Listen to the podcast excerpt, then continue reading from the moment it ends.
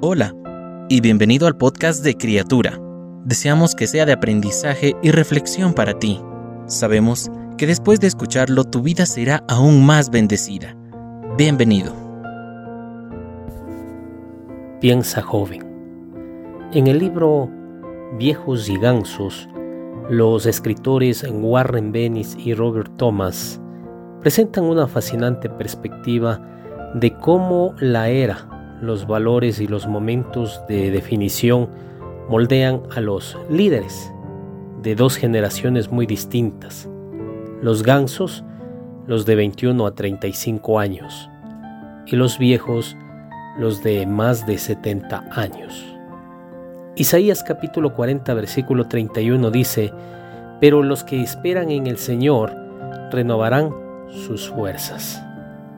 Uno de los descubrimientos es que entre el grupo de viejos, todos los que pudieron seguir desempeñando un papel de liderazgo retuvieron las cualidades de la curiosidad, naturaleza juguetona, entusiasmo, falta de temor, cordialidad y energía.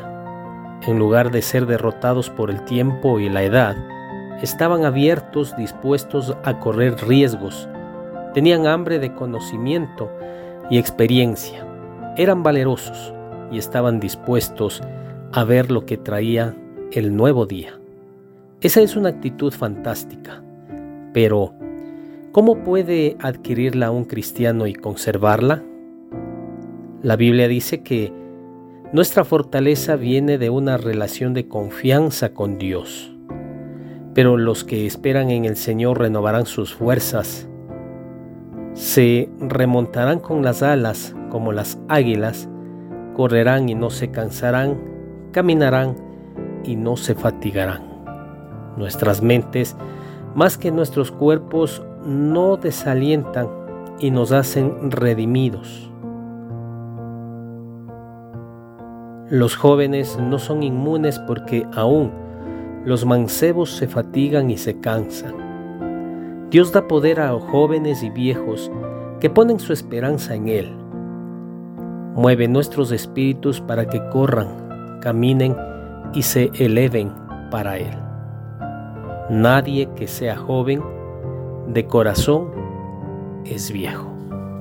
Padre, te pedimos que cada día nos des fortaleza para seguir firmes en tus caminos, para seguir cumpliendo ese propósito que tú tienes a través de cada uno de nosotros.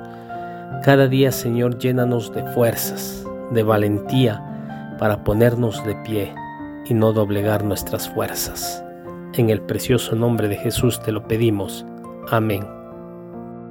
Cada una de las palabras que se dijeron hoy fueron un mensaje directo del Señor para ti. Oramos para que Dios siga bendiciéndote. Si no lo has hecho, te invitamos a que te suscribas y compartas este podcast y puedas llegar a más personas. Deseamos que cada día seas una nueva criatura.